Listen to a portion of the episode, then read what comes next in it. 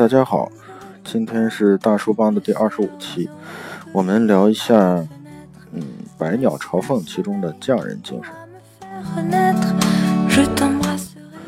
呃，大家都看过这个电影哈，这个电影呢是，呃，票房特别有意思，为什么呢？就是它在下跪之前，嗯，是三百六十五万。啊，跪完以后呢，就到了几千万。当然，我不是在嘲讽这个事情。我觉得，呃，让我想起了一个词：“男儿膝下有黄金。”啊，这个黄金真是有的。嗯，有人看着《百鸟朝凤》会流泪，对我也要去看，所以我看了两遍。啊，嗯，现在呢，其实。有的时候是院线的，我们排片嘛，对吧？说到电影，我们就说到这个排片。院线的经理的个人素质是否决定一个中国电影的这种方向？呃，某一个最基层这个群体啊，呃，也不是最基层了，就是我们就是商业里面结构里面的一个群体，可以决决定这个产业的。方向，呃，还有一个呢，我也觉得是这个道理。什么道理呢？就是，嗯，书店，大家都去逛过书店，对吧？一进门，然后书店呢，就正中央就摆着一摞非常畅销的书，但其实最好看的书是在角落里面。为什么？因为，呃，看的人比较少，啊，它没有那些商业的素质，嗯，商业的元素。比如说，我们现在推出一款新书，那呃，一个普制的书，最原始的就是首页啊，封面，然后扉页就是正文。那现在商业的书，大家会看到腰封啊，还有各种宣传的词语，嗯，很大的标签、标题党。对，呃，还有一个我刚才说到的人群哈，就是商业结构里面的人群，其实某一个人群。或者某一个，呃，就是阶层吧，然后它决定了这个行业的，就是呃未来。呃，书店，我我举一个比较极端的例子啊，书店的售货员决定了售货员的素质，决定了中国人读书的质量。嗯，是吗？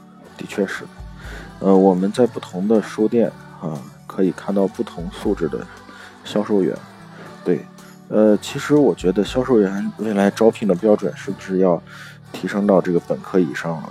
什么文学毕业？当然有点极端，但是我表现呃表我想表述的是这个意思。呃，那就不得不说匠人与商业之间的关系。其实商业有商业的精神，商业其实里面的匠人精神跟契约精神是有关系的。嗯，匠人精神其实呢。有某一方面哈，可以说是坚守了契约精神的那些人。什么是契约精神？嗯，这是一个呃从国外啊流传过来的一个概念。嗯，当你签字的时候，就说白了吧，就是当你签字或者是当你盖章的时候，因为日本。呃，日本人随身有一个名章，就是自己名字的章。其实，呃，中国也有这样的一个章，对。但是呢，呃，不知道从什么时候起就弄丢了。他一直是用笔来写这个签名。那签下以后呢，你是要负责任，就是对你所承诺的这些东西负责任。那你脑子里面要有这个概念，这就是契约精神。那么匠人。匠人精神，啊，其实，呃，我的店里面也有一本书，就叫《匠人精神》。这本书主要是描写了秋山木工，啊，他是一个木工，定制家具，他怎么做到的这些，呃，匠人精神的一个标准。其实呢，书里面是这样说的哈，我给大家大概念一下，比较长，啊，一共有三十则，就是匠人精神的一个，呃。匠人精神的一个这个具体的一个小的标准吧，呃，因为他是做这个就是定制家具对吧？它有各种的工具啊。那一共三十条，我从第一条开始念啊。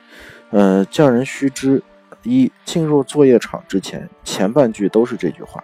进入作业场之前，什么是作业场？就是当你拿起你的工具，做你相应的事情的时候，你的状态啊，必须先学会打招呼，这是非常重要的。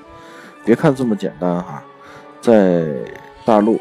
在我国现在南方的一些城市，发达一线的城市，哎，有一些品牌在这样做，但是呢，做的也不够。第二条呢，进入作业场之前，必须先学会联络、报告、协商，这也是非常重要的。啊，呃，第三，进入作业场之前，必须先是一个开朗的人。对，没错儿啊，就像呃，我坚持做我的节目一样。当我开始做我的节目以后，呃，以前我会做一个小准备啊。第四，进入作业场之前，必须成为不会让周围人变焦变焦躁的人，就是你自己首先是一个非常稳妥的人啊，这样才好。第五点，进入作业场之前，必须要能够正确听懂别人的话，这个非常重要。为什么？因为有的时候你进入作业场的时候，你会很焦躁，你会很乱，这个时候就容易出错。嗯，你没有安静下来。第六，进入作业场之前，必须先是和蔼可亲、好处的人。对你，如果要是板着脸啊，这样工作就没有办法开展。第七点，进入作业场之前，必须成为有责任心的人。对你，必须对你。做的事情负责，也就是所说的契约精神。第八，进入作业场之前，必须成为能够好好回应的人，也就是说，你是一个很好的倾听者。第九，进入作业场之前，必须成为他人为他人着想的人，对你不能以你自己为核心。第十，进入作业场之前，必须成为爱管闲事儿的人。为什么？因为事无巨细啊。第十一，进入作业场之前必须成为执着的人。为什么？因为做做成功一件事情没有那么简单。第十二，进入作业场之前必须成为有时间观念的人。为什么？因为你做一件事情必须要有效率、有效果啊，这两个非常重要。第十三，进入作业场之前必须成为随时准备好工具的人。为什么？当你没有做做准备的时候，有的时候比较匆匆忙，比较忙乱，这个时候也会耽误你的效率和效果。第十四，进入作业场之前必须成为会打扫整理的人，这个是作为一个人的最基础的一个东西啊，呃，一个生活的生存的技能。对，打扫和整理。第十五，进入作业场之前，必须成为明白自身立场的人，也就是说，你有你的观点跟立场跟原则。啊，第十六，进入作业场之前，必须成为能够积极思考的人，因为当你作为一个员工或者老板的时候，没有人去教你这个怎么做，你必须要积极去做思考。第十七，进入作业场之前，必须成为懂得感恩的人。因为这样才有团队精神。第十八，进入作业场之前，必须成为注重礼仪的人、仪容的人，而不是礼仪容。为什么？因为你有品牌形象。进入作业场之前，必须成为乐于助人的人。为什么？因为你是服务行业。呃，第十二是进入作业场之前，必须成为能够熟练使用工具的人。对，这才叫匠人。匠人的基础是。你必须要熟练使用你的工具。呃，二十一，进入作业场之前，必须成为能够做好自我介绍的人。为什么？因为始终会有新人进来，始终要关心新的人，啊，也要把自己做得很谦逊。呃，第二十二，进入作业场之前，必须成为拥有自豪的人。为什么？因为你为为你的品牌服务，其实是为你自己在服务。啊，第二十三，进入作业场之前，必须成为好好发表意见的人。为什么？因为你必须要有一个积极的态度去面对你做的事情。当你做的事情有问题的时候，你必须要发表你的意见。啊，这样呢，才能不断改善这个品牌或者你的呃或者你的工作。对，呃，二十五，进入作业场之前必须成为乐于打扫厕所的人。为什么？这一点非常重要，因为这样才能体现什么是服务，什么是态度，什么是为客人着想。对，二十六，进入作业场之前必须成为善于打电话的人。为什么？现在也许是一个新媒体时代，呃，打电话慢慢的会被稀释掉，但是打电话其实是一个非常非常呃好的事情，你把它做好，呃，人与人之间的沟通是从呃就是最早是从信件哈，然后呢是电话，最后才是自媒体，比如说微信啊什么的，嗯，打电话是有技巧的。对，二十七，进入作业场之前必须成为吃饭速度快的人。当然了，有时候对呃身体不好，但是它也许对你的工作效率有好处。呃，二十八，进入作业场之前必须成为花钱慎重的人。对，开源节流，不是说给老板，也是说给所有的员工啊。呃，二十九，进入作业场之前必须成为会打算盘的人。为什么？因为你要必须懂得经济，要必须懂得计算，啊，这样才好。最后一条，进入作业场之前，必须成为能够撰写简要工作报告的人。为什么？文字表达是你对你的生活或者对你的工作总结最好的一个工具。也就是说，这本书告诉大家什么是匠人精神。我觉得。嗯，怎么说呢？